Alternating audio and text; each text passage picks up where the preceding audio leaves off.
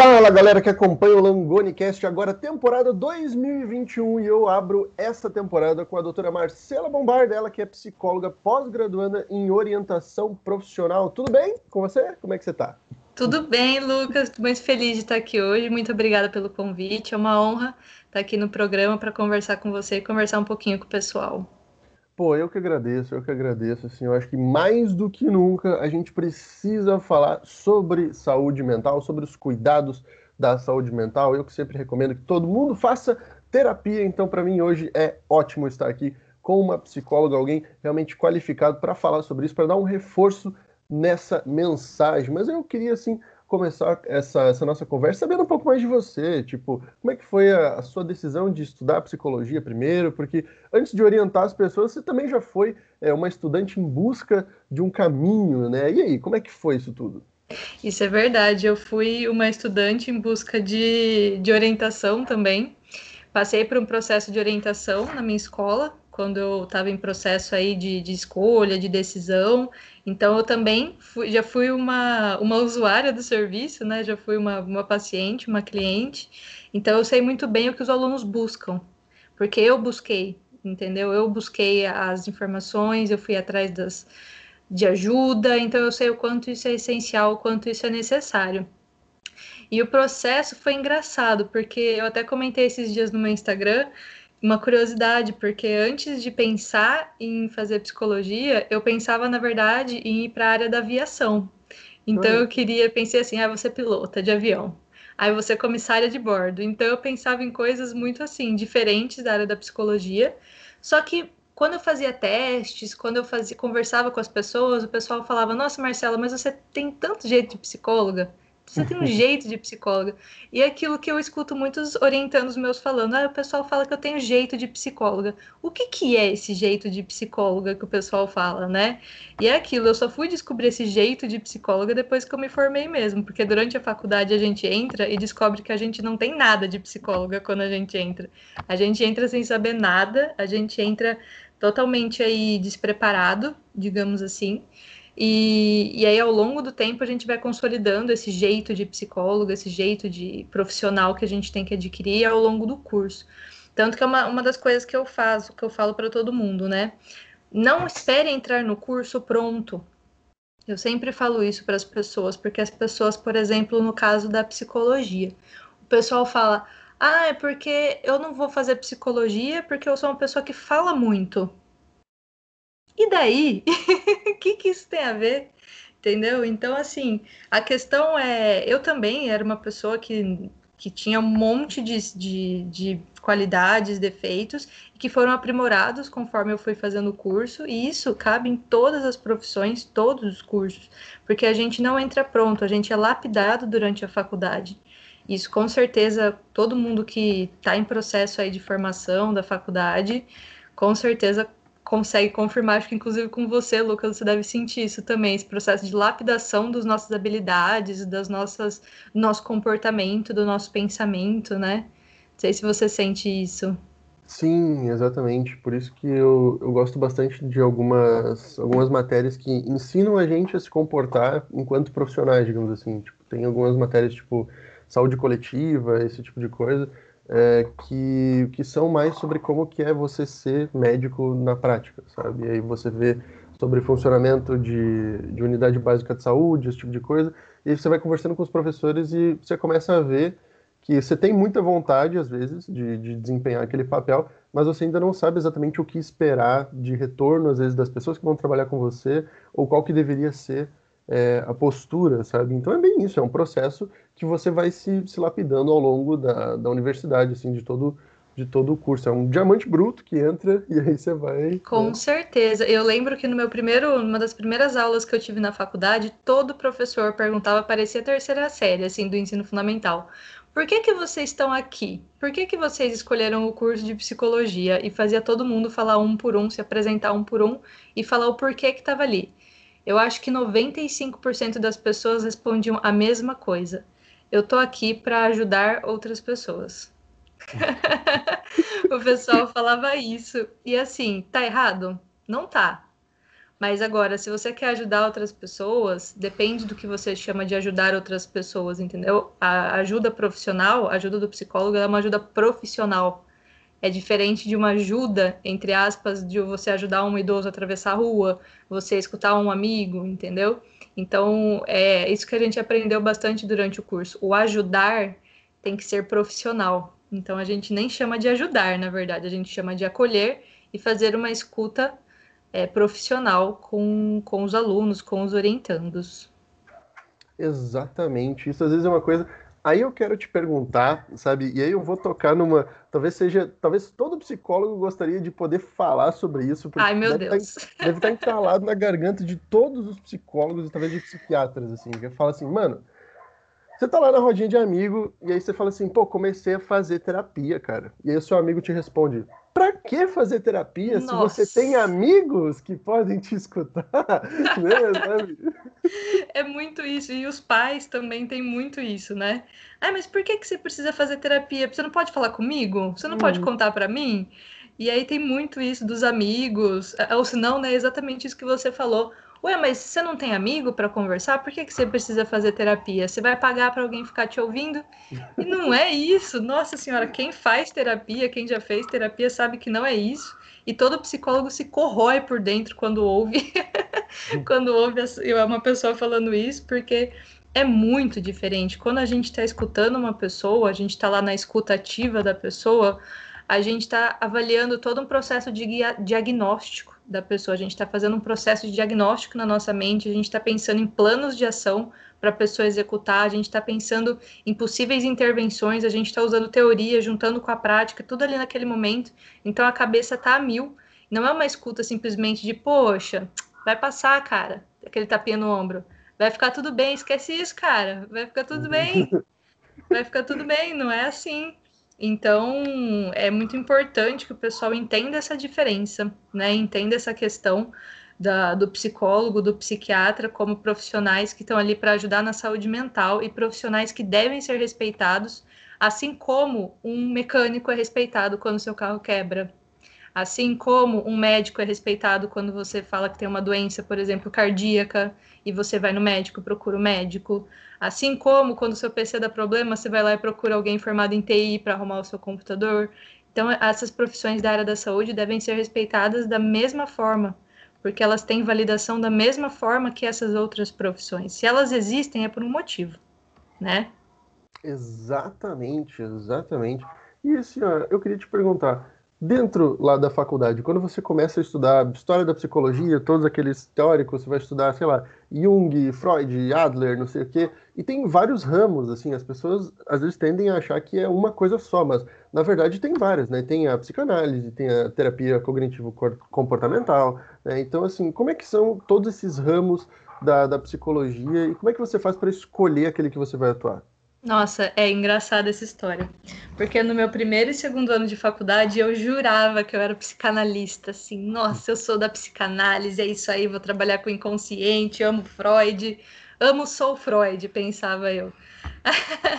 aí, conforme foi passando, no meu terceiro ano de faculdade eu tive uma desilusão muito grande com a psicanálise eu falei, nossa, mas a psicanálise, não sei se ela chega onde eu quero chegar, não sei se ela trabalha com aquilo que eu quero, porque a psicanálise, ela é muito positiva, só que ela não é, entre aspas, é, ver, é, não é, não é, ela não é validada pela ciência, entre aspas, ela não tem comprovação na ciência. Então eu ficava pensando, poxa vida, como que eu vou usar uma metodologia que às vezes funciona para um e não funciona para outro? E aí eu acabei de me descobrindo na análise do comportamento, que é a teoria behaviorista.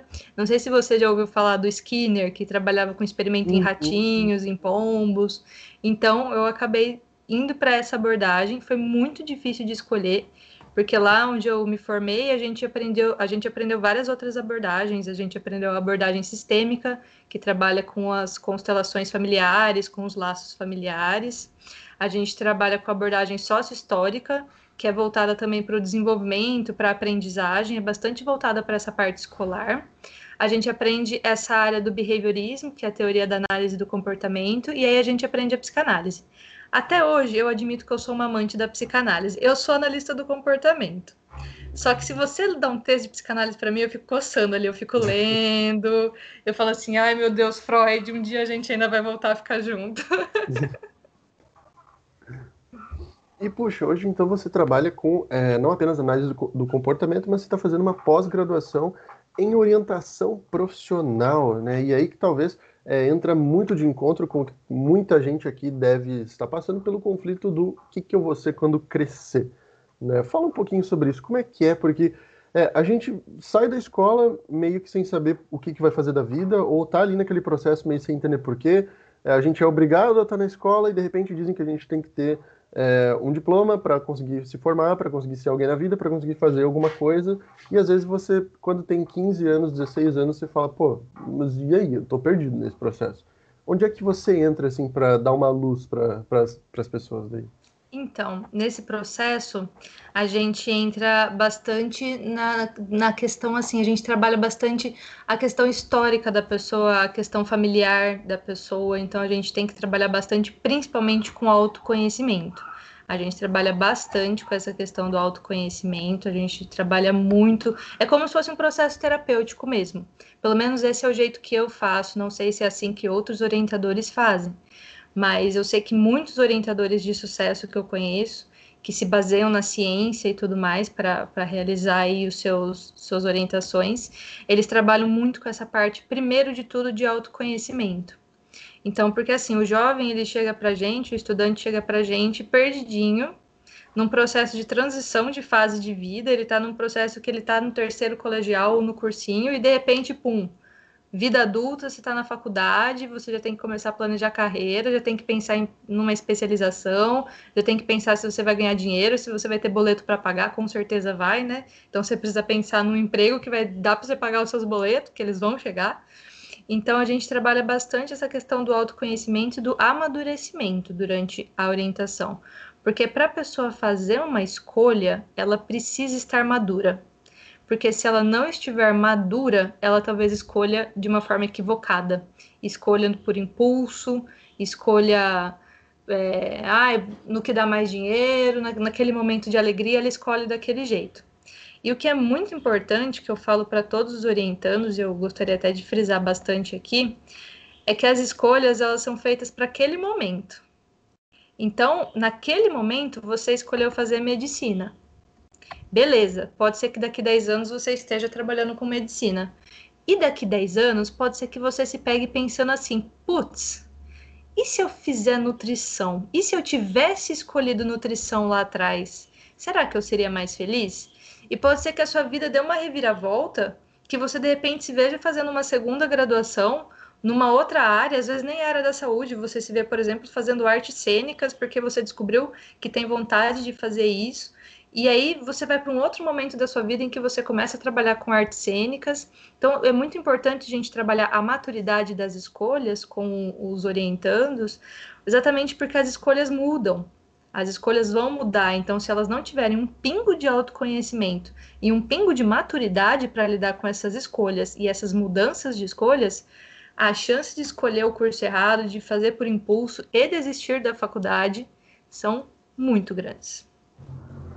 Nossa, isso é muito. Cara, isso é pesado. Se você que está ouvindo isso, reflete sobre isso, tá? Porque, principalmente o pessoal que, que decide pela medicina, eu sempre digo, isso não é um processo muito fácil, entende? Você vai passar por muitas dores e percalços, e só quem realmente ama isso e está com isso muito firme dentro de si é que vai conseguir ter resistência para passar por todos os processos quando as coisas apertarem. Isso desde o início do pré-vestibular até a faculdade, quando você tiver um monte de coisa para estudar, e depois quando você estiver trabalhando, fazendo um monte de plantão. Então, é, tem até uma frase do Steve Jobs que eu gosto bastante, que é você tem que ser apaixonado pelo que você faz, porque as coisas uma hora ou outra vão ficar difíceis. E só uma pessoa que é apaixonada pelo que faz consegue enfrentar esse tipo de processo, porque uma pessoa mentalmente sã, fazendo uma coisa que não gosta, quando as coisas ficam difíceis, é natural e saudável que ela desista e que ela saia daquilo ali. Né? Então, isso é uma coisa muito, muito importante de se pensar, principalmente quando você está no início abraçando um projeto que talvez seja maior do que você, né? E assim, é muito comum a galera ter muito problema com ansiedade, com pânico. É, volte meia chega aluno para mim dizendo, não, porque eu tive crise de ansiedade, não, porque eu tenho crise de ansiedade. E aí eu pergunto assim, tá, mas você sabe que você tem, você sente isso, você está em tratamento com terapia? Você tem alguém para te ajudar? Você tem uma psicóloga? Você tem psiquiatra? E aí a pessoa fala, não, não tenho, mas não sei o que. Eu falo, vai, procura um então, sabe? Tipo, o que, que a pessoa está esperando, né, para procurar? Tá esperando chegar no limite de explodir a bomba para procurar, né? Exato, exato. E é uma coisa que eu falo por mim, foi uma coisa que fez extrema diferença positiva na minha vida, foi fazer terapia, sabe? Eu lembro que no meu último ano de, de, vestibular, foi o ano que eu mais fiz terapia na vida, assim, sabe? Tipo, hoje, inclusive, eu faço menos do que naquela época, sabe? e eu gostaria hoje de fazer mais, sabe? Inclusive, uma meta que eu tenho é ter dinheiro para fazer mais terapia, sabe? Tipo, é uma coisa que eu penso assim, sabe? uma meta da vida adulta, né? É uma meta da vida adulta, sabe? Porque se eu pudesse fazer todo dia, eu fazia todo dia, sabe? Tipo, e, e é justamente essa questão do, do autoconhecimento. É, autoconhecimento é uma ferramenta muito poderosa, sabe? A gente fala muito em autoconhecimento, mas às vezes a gente não tem noção, sabe? Porque tem, tem até uma frase que é muito massa assim, é você sempre perde para alguém que tem mais autoconhecimento do que você. Porque quanto mais autoconhecimento você tem, mais você consegue prevenir as próprias falhas ou então encontrar os melhores caminhos para que você chegue onde você quer chegar, sabe? E isso é algo muito importante. E falar em autoconhecimento, às vezes para jovens assim, adolescentes, é muito complicado porque a gente está muito num processo de autodescoberta, né? Até os 20 e poucos anos, assim, mais ou menos, às vezes a pessoa até um pouco mais tarde. Então, quando chega um, um jovem que nem sabe o que ele é direito, e você tem que orientar ele para o que ele vai ser, como é que é isso tudo, sabe? Tipo, principalmente essas questões de ansiedade, de pressão familiar e tudo mais. Isso daí é muito interessante, porque eu tenho vários casos de pessoas que chegam assim, Marcela, eu não tenho ideia do que, que eu quero. Eu não sei se eu quero ir para ciências humanas, eu não sei se eu quero exatas, eu não sei se eu quero biológicas, eu não sei minha família tá mandando eu fazer tal coisa, mas eu não sei se eu gosto também. Às vezes eu acho que eu não gosto de nada, que eu não sou boa em nada. Então a pessoa já chega com uma autoestima lá no ralo. É muito comum isso acontecer.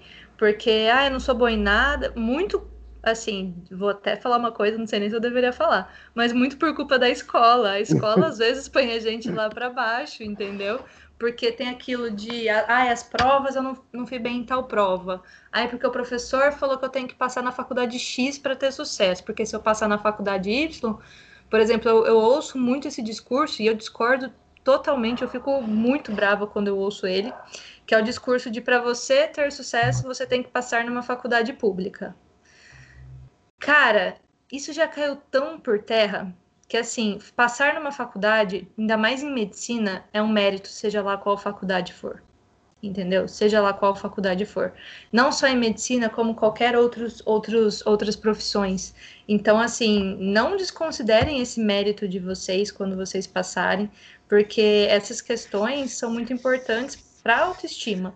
Então, a autoestima baixa é muito comum é, quando as pessoas chegam nesse processo de escolha, eles têm autoestima baixa, crise de ansiedade, alguns chegam com quadro de depressão. E é aquilo, muitas vezes a terapia, no caso a terapia junto com a orientação profissional, já ajuda a pessoa a sair desse quadro e ir para uma situação melhor, né? Ir para um outro nível, ir para uma faixa mais leve assim da vida, digamos assim, um nível mais leve, onde a pessoa consegue ter mais leveza para levar a vida. Mas tem alguns casos que a gente tem que entrar em com intervenção medicamentosa, então a gente tem que ter a ajuda de um psiquiatra, porque às vezes é um caso um pouquinho mais profundo, um pouquinho mais complexo, que a gente vai precisar desse psiquiatra para ajudar a gente, tanto nesse processo aí de adaptação, nesse processo transitório, então é normal. Eu até fiz um post esses dias falando sobre isso, perguntando quantas pessoas, o público, o meu público é um público bastante de ensino médio, bastante de vestibular, e eu perguntei quantas pessoas já tomavam antidepressivo e ansiolítico. E aí um número de pessoas respondeu, um número considerável de pessoas respondeu que já tomava, sendo que a gente está falando de pessoas de 18 a 25 anos. Mas o que, que a gente precisa pensar?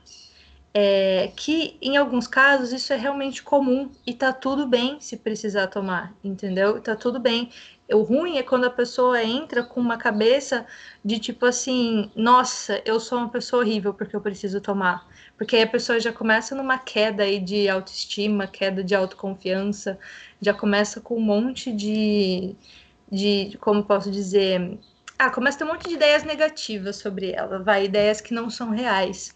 Então é importante a pessoa entender que está tudo bem sim em um momento da vida ela precisar de um ansiolítico, por exemplo. Pode ser natural, pode ser fitoterápico, pode ser alopático, pode ser de qualquer pode ser qualquer um, mas desde que a pessoa faça uso e isso ajude ela de alguma forma. Então o importante é ajudar. Se está ajudando, beleza, vamos em frente. Isso não quer dizer que você vai precisar tomar a vida inteira, né? Isso quer dizer que neste momento você precisa e que tá tudo bem. Junto com a terapia, vai te ajudar a ser uma pessoa muito melhor e sair dessa fase de sofrimento, de angústia que você está passando. Isso que é importante. E a questão do burnout, assim, até a gente estava conversando antes que você trata muitos jovens que ou já chegam com burnout ou chegam já pertinho de um burnout. O que está acontecendo no mundo para jovens de 18 anos, de menos de 18 anos, estarem com burnout? Explica para a galera um pouco o que é o burnout e, e também o que está rolando para isso estar tá acontecendo cada vez mais cedo. Então, o burnout é uma coisa que tem chocado muitas pessoas. Por quê? O burnout é uma doença relativamente, bem relativamente nova, porque ela não é tão nova assim, ela foi descoberta aí de há pouco tempo atrás. E o que, que acontece? É uma doença causada exclusivamente pelo trabalho. Mas eu também costumo falar, não sei nem se é correto eu falar, mas eu costumo falar que o estudo também é um trabalho e que o estudo também pode levar ao burnout. Então, o burnout é um estresse exagerado que a pessoa sofre todos os dias e uma ansiedade muito grande que a pessoa sofre e sente todos os dias, que pode desencadear diversos sintomas físicos e emocionais, como crises de choro, dor de cabeça, dor de garganta, resistência baixa, é, isolamento social, irritação, irritação muito exagerada, agressividade, perda de memória, perda de sono ou sono excessivo. Então, esses são alguns dos sintomas do burnout. Se você se identificou com pelo menos três ou quatro desses, atenção, tem algo que não está certo.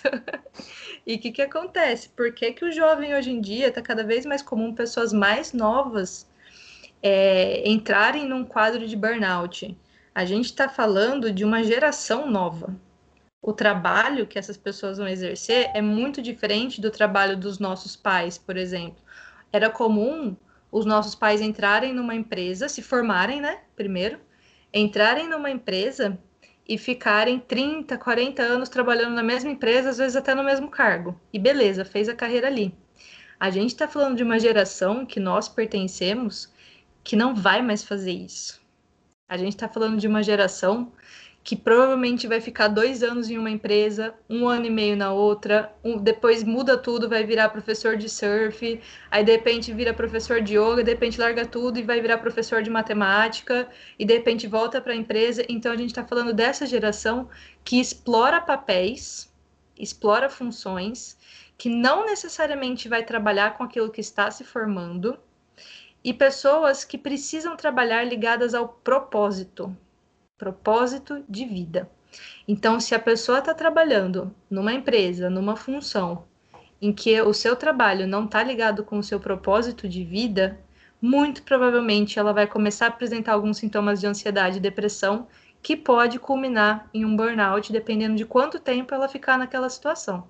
Quando a pessoa chega no estado de burnout, a gente precisa fazer uma mudança radical sair do emprego, ou começar terapia, ou fazer é, uma transição de carreira para alguma outra área, ou descobrir um novo propósito. A gente precisa fazer alguma coisa radical, porque o burnout ele não dá para se sustentar por muito tempo, ele é muito perigoso. Caramba, mas um, quando isso acontece com uma pessoa que tem menos de 18 anos, que está na escola ainda, sabe? Por que que isso acontece? Tipo, é claro, eu conheço o quão massacrante é um processo de vestibular, mas o que está acontecendo? As pessoas não estão estudando do jeito certo, ou estão estudando demais? Tipo, o que, que leva um adolescente de 15 anos a ter isso? Eu acho que você falou, já deu a resposta. Não estão estudando do jeito certo. Porque é aquilo, tem gente que acha que o sucesso significa estudar 18 horas por dia, a de estudar tais disciplinas 18 horas por dia, e muita gente faz isso, estuda aquilo que já tem facilidade, né? Tem gente que estuda aquilo que já uhum. tem facilidade, estuda muito e esquece de ponderar todo o resto. Então eu vejo muito cada vez mais os estudantes deixando de lado as suas vidas para se dedicar to totalmente para os estudos. como se a vida dele fosse o estudo. Então esquece a vida pessoal, esquece família, esquece alimentação mais equilibrada, esquece exercício físico, esquece namorado, namorada, esquece amigo, esquece tudo. E de repente, o, é aquilo que a gente fala, o estudo, ele é uma profissão temporária, ele não é a sua profissão entendeu? Ele é uma fase temporária que você precisa passar para você alcançar aquele curso, aquela profissão que você almeja. Então, se a gente parar para pensar, o estudo ele está ligado diretamente com o nosso propósito de vida maior. O estudo para passar no vestibular, não, ele é uma provação, ele é um momento de provação, ele é um momento de teste. Você está se preparando para um momento ali, um dia que você vai fazer uma prova e essa prova vai dizer tudo sobre o seu destino. Então, olha o peso que isso tem para a cabeça de uma pessoa de 18 anos, que às vezes nunca fez terapia, que não tem maturidade para fazer escolha, como eu já falei, e de repente tem que lidar com esse momento de pressão absurdo, com uma coisa que não necessariamente está relacionada com o seu propósito de vida. Que às vezes a pessoa está estudando, estudando, estudando, mas o sonho dela era ser professora de yoga, sabe? Era uma coisa assim. E ela está estudando para caramba, 18 horas por dia, sendo que não está ligado com o propósito dela, com o que ela quer para a vida dela. A gente está numa geração que está buscando mais leveza, né, Lucas? A gente busca leveza, a gente está buscando mais equilíbrio. Graças a Deus que a gente está fazendo isso, porque a geração anterior tá toda danada aí, tá todo mundo danado, ficando doente, exatamente porque não buscou esse equilíbrio, não buscou essa ponderação aí com a vida pessoal. É, você falando assim, eu me identifico muito com esse lance assim de fazer várias coisas, sabe? Tipo, hoje eu tô fazendo alguma uma coisa, mas que, mano, daqui cinco anos eu já não quero mais estar fazendo, sabe? Exato. E daqui dez anos eu já tenho um plano do que, que eu vou estar fazendo daqui a dez anos, entende? Tipo, já. E realmente, esses planos envolvem leveza, sabe? Você busca qualidade de vida. Porque aquele lance assim, tipo, ah, tá, eu vou me formar médico e vou ganhar um monte de dinheiro. Só que um dia eu parei e pensei assim, ó, tá, mas então eu vou, tipo, ser aquele cara que ganha um monte de dinheiro, mas o meu filho ele vai dizer, tipo, meu pai nunca estava em casa porque estava sempre no hospital. Eu não quero Exato. Isso, Nossa, exatamente. Exatamente. É. Exatamente essa questão. É, as pessoas, a nossa geração, né, Lucas, e a geração que está vindo depois, depois de nós, é, essa geração do pessoal que está estudando agora, que está vindo com 18, 17, 18 anos agora, é uma geração que está vindo pensando muito mais. Eu vejo orientando os meus pensando assim: eu vou escolher uma profissão, mas eu quero ser mãe. A pessoa já está com 18 anos pensando: eu quero ser mãe. Como que eu vou fazer lá na frente? Então a pessoa já está projetando uma vida toda assim.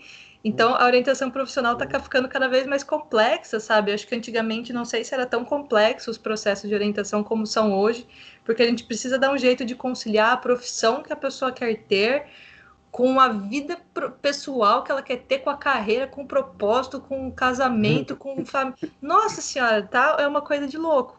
Então é isso que você falou, Lucas. Você, por exemplo, hoje você faz tal coisa, eu faço tal coisa. Eu sou orientadora hoje. Daqui 10 anos, eu não sei se eu vou ser orientadora. Talvez eu queira fazer outra coisa. E tá tudo bem. Entendeu? E tá tudo bem. É isso que a nossa geração precisa colocar na cabeça. Que tá tudo bem. Porque a geração anterior à nossa, a geração mais velha que a gente, eles ensinaram a gente de que não tá tudo bem fazer isso. Eles ensinaram a gente que a gente tem que seguir a mesma profissão para o resto da vida. E não é assim que tem que ser, entendeu? Não é assim que o mundo vai ser. A tendência do mercado de trabalho não é essa. Então a gente tem que encontrar essa palavra. Essa palavra eu sempre falo que tem que guiar todo mundo. Leveza. A gente tem que encontrar leveza. Pô, sensacional, sensacional. Assim, ó, o nosso tempo, infelizmente, ele é um pouco apertado. Eu tirei assim, ó, cara, muito, muito obrigado por você ter topado. Eu sei que você tem um atendimento daqui a pouco, então assim, olha, brigadíssimo por ter topado participar aqui para conversar com a galera, para conversar comigo. Me deu vários insights muito legais. Ai, que assim. bom! Por mim, eu, eu estendi esse papo assim, quatro, cinco horas, assim, porque eu já pensei em várias outras coisas. Então, você está mais do que convidadíssima para uma próxima participação. Acho que tem muito que desenrolar desse assunto, é muito interessante. É muito complexo, é... né? Nossa, demais, demais. Então, assim, ó, pô, muito, muito obrigado. Deixa teu Instagram, deixa tuas mídias, assim, para a galera te seguir, para o pessoal te acompanhar. Vamos lá. O meu Instagram, para quem quiser procurar, é marcela.orientação profissional. Então, orientação profissional sem ser cedilha, sem acento, nada, marcela.orientação profissional. Quem quiser consultas, eu atendo a todo o Brasil. Então, eu tenho pacientes de todos os estados do Brasil, eu atendo online.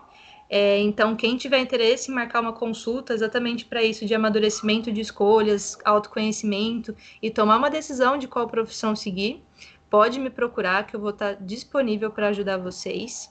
E também tem o Instagram da escola que eu trabalho, que é fibonacci.araraquara, quem quiser procurar, que lá também a gente posta algumas dicas sobre estudos, dicas sobre orientação profissional, dicas de carreira. Então, quem tiver interesse pode procurar a gente, tá?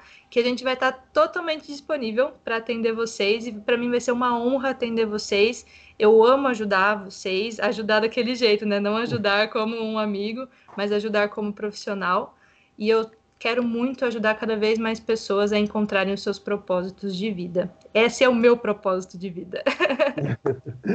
Pô, mais uma vez, muito obrigado, muito obrigado mesmo. E muito obrigado você que assistiu até aqui. Continua acompanhando a gente. O LangoniCast está de volta, temporada 2021. Se você quer ouvir os outros episódios, vai nos meus destaques, tá lá bem grandão, escrito podcast, tá? E continua acompanhando a gente. Eu me despeço, fico por aqui. A gente se vê numa próxima oportunidade. Obrigadão. Tchau! Tchau!